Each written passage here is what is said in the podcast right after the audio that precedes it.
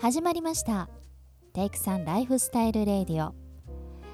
私千里がお届けしてまいりますこのラジオを聞いてくださっている皆さんこんばんはテイクさんの千里ですさて今夜は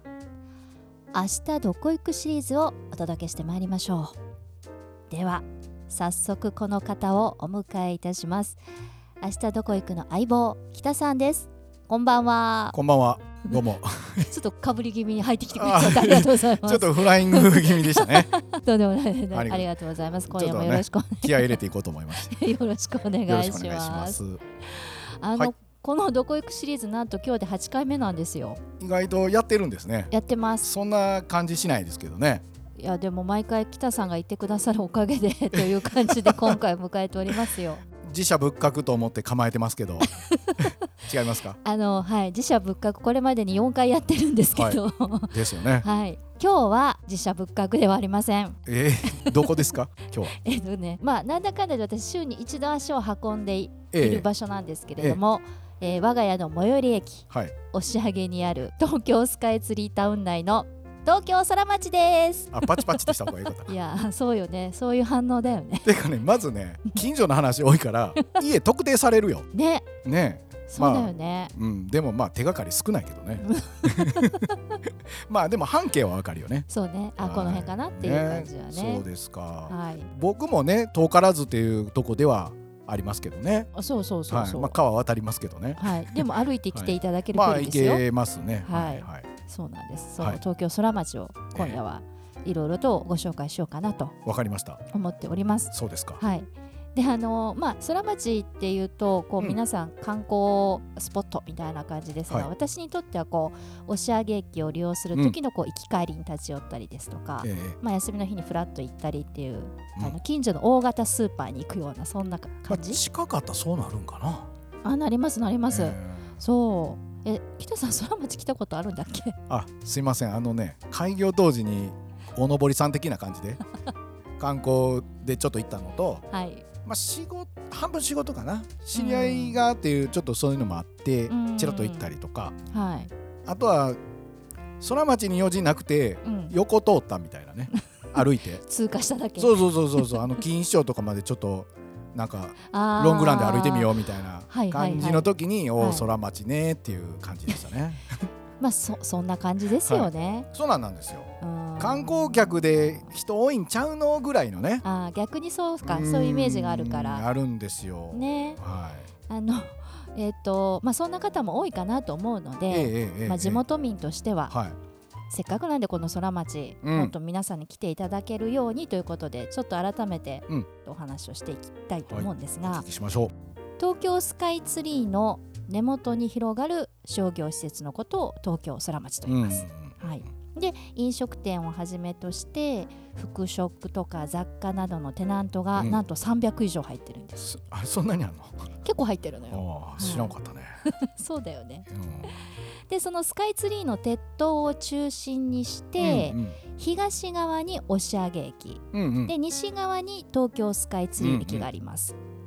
で1階から4階までの各フロアはその東側から西側までずっとつながってるので、うんショッピングしながらブラブラ見ながら、押上からスカイツリー駅まで、うんずっと歩いていけるっていうよううんうんなうん構造になってるんですね、うんうんだから端から端ってことねそうそうそうそうそうそうそう、サクッと行けちゃうっていうなるほど、うんうん、そんな構造になってます、はいでそんな感じなのであの、うんうん皆さん観光に来る人もいれば、うんうんそうじゃない私たち地元民が利用したりっていうことで結構ね、うんういろんな層の人が来てたりしてあれはせやけどスカイツリー駅あれ東部やったっけ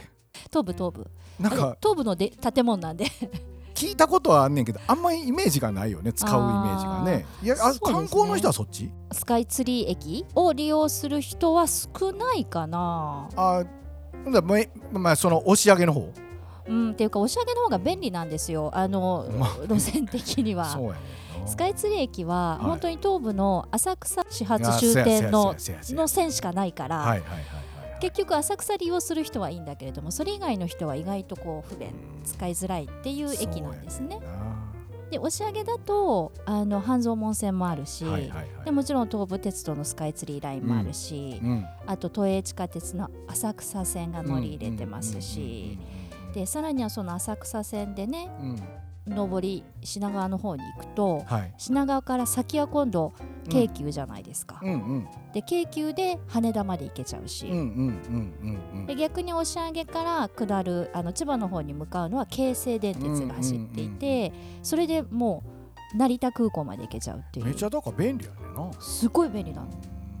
へ変な話成田から羽田まで電車で1本で行けちゃうぐらいのあまあそうやな。せやな。よく考えたらせや な。。そう行けちゃうっていううような便利駅なんで、あーまあだうんでも羽羽まあそうやな羽田そうかうん、間にあるそういうこと計画されてたやな 多分な。おそらくうんうんね。まあ便利ですようね。んでまあ、電車だけじゃなくって、あのースカイツリーの1階はいのはいフロアにこう、えええーとバスの発着場があるんですけれども、そこには羽田空港とスカイツリーの,、まあ、あのシャトルバスだったりとか、はいはいはいあと東京ディズニーリゾートとスカイツリーを結ぶシャトルバスも出てるので、はいはい。地方から本当に観光に来た人はうんうん。もう本当便利にこういろんなとこ回れるんんようなところになってる。なるほどうね、んでまたねあの橋渡ったりしたらまたいいじゃないねそうあの今東京水町って言ってね、はい新しくその浅草に向かうためのそうやねんなまた新しい施設ができていて、うんうんリバーウォークとかあって、うんすごいこうんう川を見ながらね、 そうなるもんねうん一駅だけ電車乗るのもねみたいな使えんな そうだからより一層スカイツリー駅があまり使われないっていう理由の一つかなとそ思いれますけれどもね。はあるなうんであのさっきテナント300以上入ってるよってお話だったんですけれども、まあ、基本は地上1階からうんうん7階、それから30階31階に入ってます。はいでえー、と8階9階10階ももちろんあるんですけれども、うんその3フロアは、うんえっとね、千葉工業大学のうんうん東京スカイツリータウンキャンパスが入ってたりとかそんなん入ってんのそうなのよ。全然知らんかったえ知らなかったでしうょ、んうんうんそうなのこれ入っててあとね予備校も入ってるし、うん英会話スクール、あそうなんですかうん、あと郵政博物館とかあとはね献血ルーム入ってまあす献血ルー ムねでもねスカイツリーの献血ルーム結構人気らしいよ ほんまあにのなんか眺めがいいとかああそうですとかいう話へでー私は一度も入ったことないですけれどもでその千葉工業大学なんですけれども、うんこの間ねちょっとうんうちの夫夫がうんうんある記事を読んでこれ行きたいって言ったのが、はその千葉工業大学が、えー、とマクロスフロンティアって、いはいマクロスってアニメ知ってます、うん知ってるよね知ってるよね、はいあれのマクロスフロンティアのシリーズのはい主要メカのバルキリーの実物大を造形して展示してるのよ、そのスカイツリーのあそうい展う示そういうことそうなのそううでそれれ見に行ったんですよはいはいちょっとね興奮しました、これ千葉工業大学 言うからうん、割とちゃんと作ってるってこといやもうほんとねすごいちゃんとしておたーそうなんやでもなんかもう入った瞬間にバルキリーがドーンってあったから、実物大実物大実そ物うなん大やへーもうちょっと2人とも興奮しねてでしかも来場者私たちだけだったんでうんめっちゃ写真撮り放題でしたよえーえらい穴場スポットだったんですねそうですそうですああんまりそこけ あんまりあれですか興味ない感じですかバルキリーとかには、いやあのマクロスがね僕はやっぱりガンダムの方がそねっちかーだって年代的にそうやもんねマクロスガンダムの後でしょえ私小学校6年生の時にマクロスアニメで見てましたあーまあねいやだってその前にガンダムブーム来てるからいやそれはやっぱね男の子の方だと思いやう女のそ子らが意外とマクロスいや派だまあと思そうそうわかるわかるあのマクロスね多少そういう要素あってあとそれとガンダムの後に始まってるからまあねなんかメカモの何ガンダムの上に乗っかってみたいな感じはえー、小学生で思ってたんか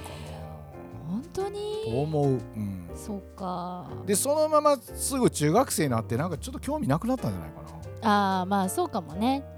中学生になると男の子ももうなんかガンダムとかマクロスとかなんだって感じにはなる年代だよねなんか小学校56年の時にやっぱりガンプラがねあーガンダムのプラモデルがねそううか んちょっと守備範囲からはやや外れてますねまあわかりました喋れるよ多少は。大丈夫です。はい、いや喋れます よ。庵野監督とかがねはいはいはい原画を担当してたとかね。ああそ頃うなんだそうですよ。へえだからそういうであれ辰の子でしょうんそう確かそのはずだったとあ思うれの時代のアニメはやっぱり今をご所言われてる人とかみんなねうんあの辺から出てるからうんねまそれはまあ全 然ねうん、そういう話 ねそういう話はできるんですけど ねそうですかでバルキリーの前に立ってで写真撮って撮ってでえっ、とその後展示ちょっと他にもありますよって言って、あのスタッフの方に言われて見に行ったのが「はやぶさ2」の実物大冒険え全然マクロスから変わる な話がまあ宇宙ということではつながりあるけどで同じフロアに飾ってあんだよへ ーだからまあちょっと見に行きましてまあでもそれでも本当展示物結構面白いなと思ってリアルなものと架空のものが一緒にあるっていう感じや ねんな。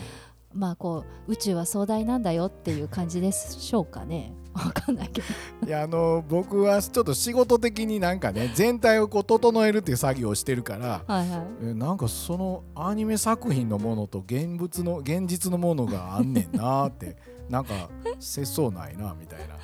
いやでも分かんないですけどうんねで。もなんまあかいろいろ実物とねまあ要するにそうそう実そう物大模そう型そうがあそうるっていそうう飾ってあるそれを千葉工業大あ学そがうなんねですか作ってるっていうのはなかなかこう皆さんご存知ないと思うので、もう一回行ってみたいですねうん、。行くとそれなりになんはかい楽しめると思いますよ。そうですかんねねえいや行ってみます。ぜひとも、はい、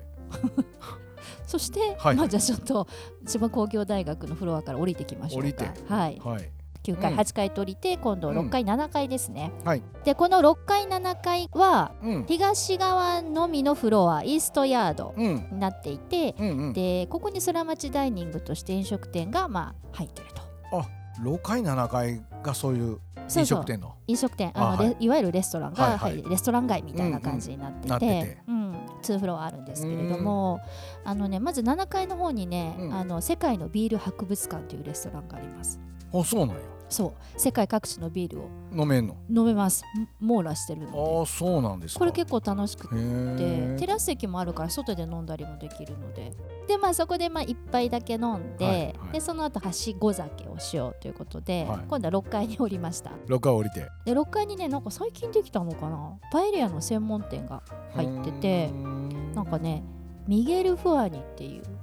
レストランがうんちょっと分かれへんけどなわかんないよねなんか私もこれ、パエリアの専門店そうそうそう初めて聞いたお店だったんですけどえ北さん普段パエリアとか食べますいやあの普段っていうかスペイン料理がそんなにいかへんけど行ったら食べるよあ行っまたらあ大体頼んでんのちゃうあーまあまあスペイン料理といえばパエリアみたいなね、うんあのタイ料理にいたらパッタイとかガパを頼むみたいなのとはい一緒ではいはいパエリアを頼みますよねまあだからねスペイン料理って言えばこうパエリアって割とうんうん私たちは単純にまあ普通に思うんですけれども、うんうんうんでもでもパエリアって本当大人数で行かないとなかなそうかね食べられないイメージが、うねんあるのであの足を踏み入れてこなかったジャンルだったんですがあのあれでしょご夫婦とかで行ったらうん、 2人でこれやったらこれで終わりやんってなるもんねそうなのよ他のものがねなんか食べられないっていうかパエリア頼んでしまったらもうパエリアだけっていうそうなのよ、ねなんかそれだとちょっとね楽しくないいやいやないやと思ってそなうそうそかうなかやっぱりいい行かないですよね人数多くないとね。人数いるようんねはいはいまあ、でもなんかちょっとた美味しそうだなと思ったんで、うんうんまあ、今回2人でうん行ったんですが、はいなんとねこのお店はパエリアの国際大会いはいこんな大会あるんだと思ったんだけど、うんうんエスカ国際パエリアコンテストというコンテストでうんうん2014年にチャンピオンになった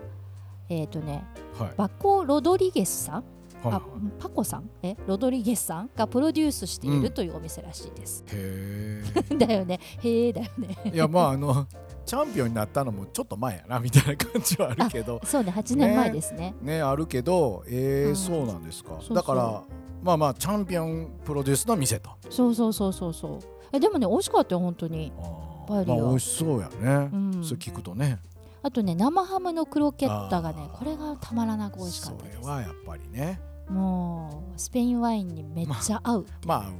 わなうん あっていうことなんであそこおすすめなーんじでゃあ一それ回も行ってみましぜょうひ行かってみま行ってみましょう、はいビール博物館からの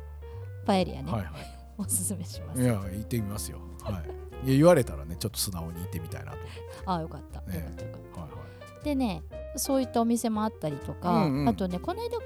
5月だったかなはいはいあの我が夫はいよし君はいの地元広島からはいはいお好み焼き総本店みっちゃんが出店してきましたあ来ましたか来ました名店ですね名店はい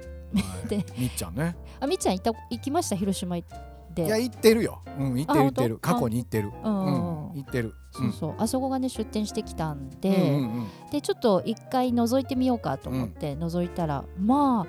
オープンしたての頃はもうずらっと並んでたし、みっちゃんブランドやなまあねそれはあるよねね。まあでも今でも割と混んでるあ方かなそうですかというふうに思いますけれどもみっちゃんもありますしあと臨帯本も入ってるのあでそうですか台湾ビールがね台湾飲みビールたねい時はもうあそこに行こうという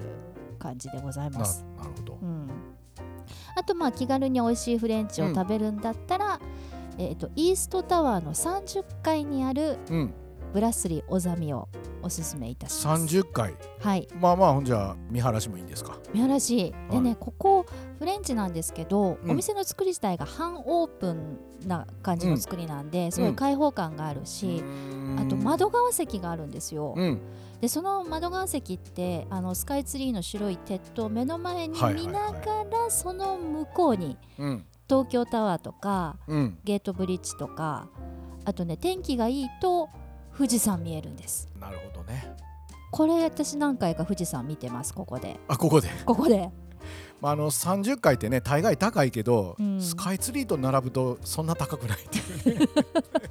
言ってあげたいでーうんうんだって白い鉄塔目の前にいて全然上ちゃうなみたいなねでも30回それなりに頑張ってるよ、高い,、いや30階たた高いですよそはいやだからほんとね見晴らしお天気いい時なんか窓側の席はかなり特等席だなーっていいですよね、うんはでまあそういった景色もすごいいいいし、はい、うんまあ、もちろんお料理は安定の美味しさなのえでえいいんですけど、はいここ何がいいってあの、はい自家製パンパとンね吉田豚のリエットが必ず出てくるなかなかいろいろ美味しそうですねこれもう最高の組み合わせでまもたワインが進むうと いうそう話ななんんでですすねそうなんですすいません、へーまあでも本当気軽に美味しいフレンチとワインが楽しめるので、まあ、歩いて帰れる距離でフレンチ食べたいねっていう時はもう絶対ここなんか聞くとなんかいろいろ入ってていいですね。あ本当にあの、うん和から洋からあのち中からねっていう感じで、はいいろいろ入ってるのでいいと思いますし、うんうん。夜景が楽しめると。そうそうそう30階31階からあの東京の街をこう一望できるので、なんでね、うん結構30階31はいは階いのお店は割とこうあの、うんお高めなお店もあるんですけれども、まあねこのこの高さやったらね。んあーでもどのおそ店もこう必ず見晴らしがいいのうですで。かいいと。はい、ぜひともスカイツリータワーの展望台行くほどじゃないけど夜景を楽しみたいとかっていう方はあこまあの、そうやうね。ん、フロア行くといいですね。いいかなというふはうにい。思います。自社仏閣ちゃう思ったら食べる話ばっかりだ な。い、やいやもうなうん美味しいお酒と食べ物にうちのよし君がです ね貪欲と言いますか。人のせいにしてるよいね。やいやいやいや北さんだってよし君のことねちょっと知ってくだ知さっっててるるけど まんあですけれどさあもまあ仕事柄もあると思うよ。はあいると思うけどはいもちろんもちろんでも。えー、完全にその責任じゃないんじゃないかな。まあまあ二人してねの飲んだり食べたりするの好きなんでね。まあ大体ね大人も食ったり飲んだりみたいなこと が多いよね。まあそう年を重ねるとそれが一番の楽しみになっていまくあそうですよねっていうところもあったりするんですが、どっか行ったって言うてねあこれよかったよ言うてあうんのかん、まあ、例えば旅行とかね行って、うんあそこでよかったですって何が良かったって言ったら大体食べ物の話ばっかり やんか。ね、なんだそうなってくるのそようやね。でもね、うんそういう大人の人たちが、はいはい。あのはしご酒したりとかねそうですね。はしご食べうんも楽しめるのが空町、まあですそういうように設計されてるんやと思うよ。ねえなんか今改めて思ったそれだから誘致してるんやと思いますけ どね。えまんまとハマってるって ことまあそうやと思うけどね。そういうこきっととねかあのそうやって楽しめませんやんって言われないようにしてるんじゃないやあっぱりねあそういうことね、まあだお寿司屋さんもあったりするしねいや行っていないだから僕らはうんそういう楽しみ方できないと思ってたから行ってないんやろうからうんちょっと行ってみますねはい、ぜひあの、はいお酒も食べるのも大好きな方大人の方はぜひともうんうんいやおすすめでござ今い日はます勉の強で、になりましたねあよかったははいまあ、あの食べ物の話中心でしたけれども、はいはあいの他にも魅力いっぱいあるんですよ空町っていあるんですねあるんですが、はきっとこの後話するともっと長くなっちゃうん でいえどうでしょう、ままさじゃままじゃがのだってか まさかの次回に持ち越しというのはいかがでしょうか前北編さん後編なんですねそう大丈夫ですかいや大丈夫次だ回と思いますお時間ありますかはいえーわかりましたじゃあまたお話を あ ありがとうございますじゃあちょっとお聞きしたいと思いますねわかりましたありがとうございます、いえいえということでパート2ということでパはート2い2週間後にはいまたお届けしたいと思います、ということで今日はここまでそれでは応募は